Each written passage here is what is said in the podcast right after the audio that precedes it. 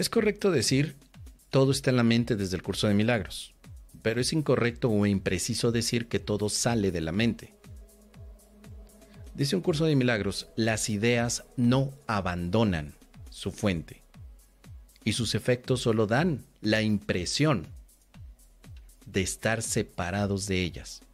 Esta impresión de estar separado de la fuente es lo que pensamos que salió de la mente. Las ideas pertenecen al ámbito de la mente. El mundo es una idea. El mundo no abandonó su fuente. Sigue en la mente, querida Marcela. El mundo no salió de la mente. El mundo sigue en la mente, está en la mente. No salió de él. Todo está en la mente, sí, pero nada sale de la mente. Dios dispone que aprendas lo que siempre ha sido verdad, que Él te creó como parte de sí mismo y que esto no puede sino seguir siendo la verdad porque las ideas no abandonan su fuente.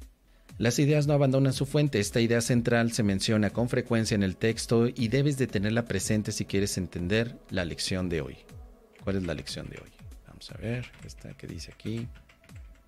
132. Libero al mundo de todo lo que alguna vez pensé que era. Las creencias son poderosas, están en tu mente y no han sido abandonadas. La salvación se puede lograr fácil porque la salvación es una idea que sigue en tu mente, nunca, nunca, salió de la mente y se perdió. El único tiempo que te queda ahora es el presente. En el presente es donde el mundo queda liberado. El mundo en sí no es nada. Tu mente tiene que darle significado y lo que contemplas en él es la representación de tus deseos. Ves tus deseos en el mundo, pero tus deseos no salieron de la mente para ponerse en el mundo, sino que el mundo es el reflejo de tus deseos y el mundo sigue estando en tu mente como tus deseos también. Muy importante esto, queridos amigos, porque el no comprender que las ideas no abandonan a su fuente dieron origen algunas cosas como pensar que la mente enferma al cuerpo, el cuerpo está fuera y la mente está dentro. Esa es una gran equivocación. El curso de milagros te dirá, no, es que el cuerpo también es una idea que piensas y las ideas no abandonan su fuente. En la lección 167 se habla de lo mismo. Crees que la muerte es algo relativo al cuerpo, sin embargo, la muerte es solo una idea. Y no tiene nada que ver con lo que se considera físico. Los pensamientos se encuentran en la mente. Estos pueden entonces aplicarse según lo que dicte la mente. Y es en su punto de origen donde deben efectuarse el cambio si es que se ha de tener lugar. Las ideas no abandonan su fuente.